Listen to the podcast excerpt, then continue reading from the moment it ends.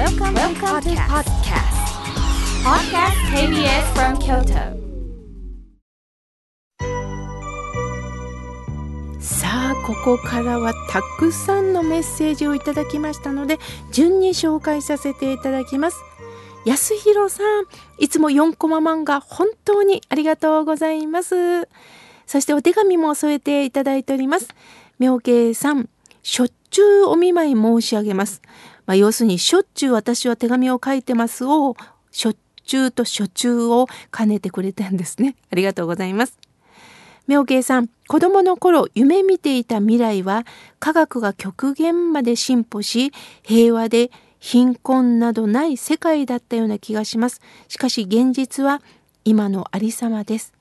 これもすべて仏様の計画なんでしょうか。しかし確信持って伝えられるのは妙慶さんと番組の存在こそ仏様の計画ではないかと思います。妙慶さん番組でどれだけ多くの悩める人が救われているかと思うと本当に個人的には人間国宝に推薦したいところです。ではお元気ですとのことです。安弘さんさすがに4コマ漫画をこんだけ考えるだけあっていやーなかなか決めてくださいますね。ありがとうございます。確信持って言えるのは番組の存在が仏様の計画だったんですね。いやーなんと粋なことをありがとうございます。今日のテーマにもうほんとご縁ですね。人々が救われるこの番組。そして私は安弘さんから人間国宝に推薦していただきました。もうこれで私は思い残すことはありません。本当にありがとうございます。これからもよろしくお願いいたします。さあ続いての方です。長谷川さん。いつも独り言ということでねいろんな感じたことを手紙に託してわざわざ KBS 京都まで届けてくださっています。本当に今年は暑かった。そして台風も来ました。私は自然に逆らわずに歩いておりますとのことです。どこに行かれたか。そして阪神タイガースの優勝とかいうことをね書いてくださってます。ありがとうございます。さあ続いての方です。いたんぽまりさんありがとうございます。みおけさんいつもいいお話をありがとうございます。いつも楽しんで聞かせてもらってます。私は最近思ったことがあります。ある人に私お姉ちゃんより早く亡くなりたい。後のことをちゃんとしてくれるからと言ってしまいました。するとその方はそんなこと言ったらあかんよとたしなめてくださいました。私は64歳で一人暮らし。姉は年上でそうですよね。一つ上なんですね。え隣の県に嫁いで孫もおりよく来てくれます。私はその人からそんなこと言ったらあかんよとたしなめてくださった時に恥ずかしいんだなと思いました。これからどんなことがあっても凛として一人で天寿を全うしていこうそれが仏様の願いにかなう道だと思いましたとのことです。ゆたんぽまりさん、ありがとうございます。そうですよね。あの、本当大好きなお姉さんにね、見とってもらいたいっていう気持ちはもう誰でもあります。それはね、もう私もそうです。ああ、私が死ぬ時って誰がそばにいてくれるかなって思うことは本当にあります。これが普通の感情なんですよね。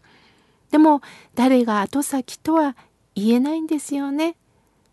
今いただいてるご縁を大切に生きていく。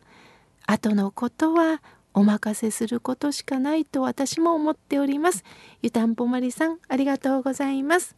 さあ続いての方です。おはがきをいただきました。ラジオネーム甘党の男さんありがとうございます。妙慶さんスタッフの皆さんおはようございます。早いもので9月中旬今年も3分の2が過ぎてしまいました。私は3回足の捻挫をし、風邪も2回引きました。不調続きでしたが、大晦日には終わり良ければ全て良しと笑顔でいられるようにファイトです。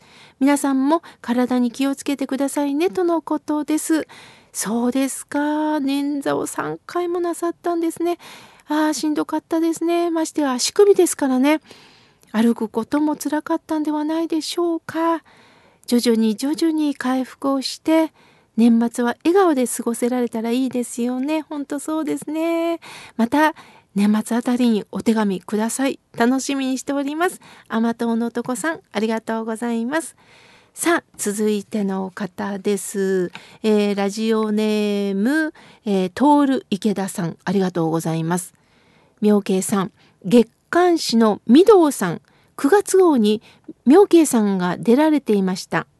妙慶さんは宗派の垣根を越えて、これからも活躍してもらいたいです。さて、池田雄太先生のお言葉、その時に池田雄太先生の息子さんの名前が池田徹さん。僕は徹池田。一緒だということで僕は光栄に思います。本当に嬉しいですとのことです。そうなんですよ。徹池田さんのおはがきのことをすぐ池田徹さん、池田雄太さんの先生の息子さんにね、ちょっと連絡しました。するとすごくご縁で喜んでおられました。よろしくとのことです。いつかご縁があったらいいですよね。ありがとうございます。さあ、続いての方です。ラジオネームラズベリーさん、いつもありがとうございます。妙慶さんの番組を聞いてると幸せな気分になります。少しずつ希望を持って生活をしていきますとのことです。そう言っていただいて本当に嬉しいです。さあ続いての方です。えー、大江さん、ありがとうございます。大江さんは、えー、絵手紙をくださってます。木は自分で動き回ることができない。与えられたその場所で精一杯枝を張り、許された高さまで一生懸命伸びようとしている。そんな木を私は友達のように思っているとのことです。ああ、いいですね。あの、サザンカの、えー、木でしょうかね椿でしょうかねあの素敵なあの絵はがきをくださいました。本当そうですよね。自分の場所を選ぶことができない。その中で与えられたご縁を一生懸命生きてるということなんですよね。私たちはこんなとこにいたくない。あんなとこに行きたい。これ私じゃないってついね言ってしまいがちですが与えられたとこで生きていったらいいんですよね。ありがとうございます。さて続いてはラジオネーム花月さんよりいただきました。心が笑顔になるラジオいつも聞かせていただいております。笑顔の毎日を心がけたいと思っているんですが点点点さてお仏壇やお墓にお供えするお花についてお尋ねいたします。私はたとえ一輪であっても生きたお花をお供えするものが良いと思っていました。しかし今年のように暑さが厳しいと思うようにお花が咲いてくれないためか増加が物価の、えー、束の中に入っていたので驚きました。生きた花でないといけないということではないんでしょうか？教えてください。ラジオネーム花月さんありがとうございます。あのー、まず極力物価は生の花なんですね。ただたまたまこのね多分あのお花屋さんであの縛った一つにこう一括りにした物価を買われたと思うんですがお花屋さんの配慮だったかもしれません。もう今年の夏はものすごく暑かったのであの私もやはり毎日お花を受けてましたがすぐ枯れます。まあもう枯れ方もね早いんですね。そこであの私もあの最後はねあのずっと生の花使っててお盆も終わった頃にちょっとだけ増加を添えたことがありました。あともう一つの方法として今いい薬があるんですよね。お花が長持ちする薬。これも試してみたんですが3倍持ちました。あのちょっとお金かかるんですけれどもあのそれをそうですね。3日に1回買えるんですが普段だったら2日3日しか持たないお花がなんと2週間も持ったんですね。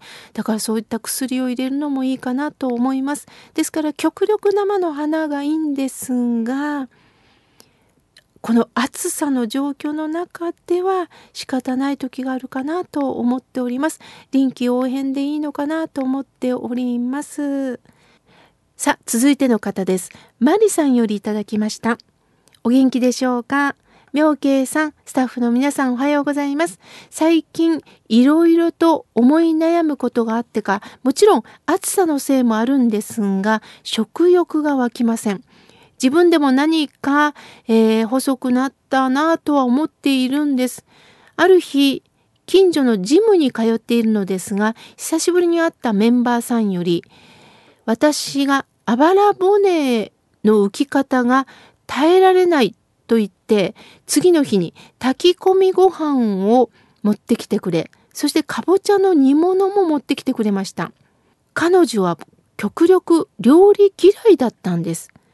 それが私の体を見てわざわざ作ってきてくれたんです。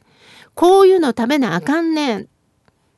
そして私はいただいた時に涙が出てきました私のことを心配してくれる方がいるんだなと思った時にもう感謝感謝で本当に嬉しかったんです。ちなみに体重を測ったらやはり2キロ落ちていましたとのことです。マリさんよかったですね。マリさんはねいつもねご本山や山科別院の尋常法話でもねお参りをなさっておられるそして、えー、ジムも行っておられるんですね。その中もちろん夏バテだったとも思います。もちろんちょっとね悩んだりすることもあると食欲が湧きませんよね。痩せてしまうんですよね。そのことを心配して、えー、ジムのメンバーさんが料理が不得意なのに持ってきてくださったというのが本当嬉しいですよね。また人間関係ですよね日頃からお会いしてるからこそあの食事をいただくことができるんですよね。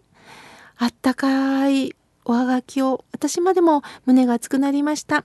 お互いに、えー、体気をつけましょうね。ありがとうございます。さあ、続いてのお方です。ラジオネーム、あんずちゃんさん、ありがとうございます。妙慶さん、そばで一緒に悩んでくださるのが仏様です。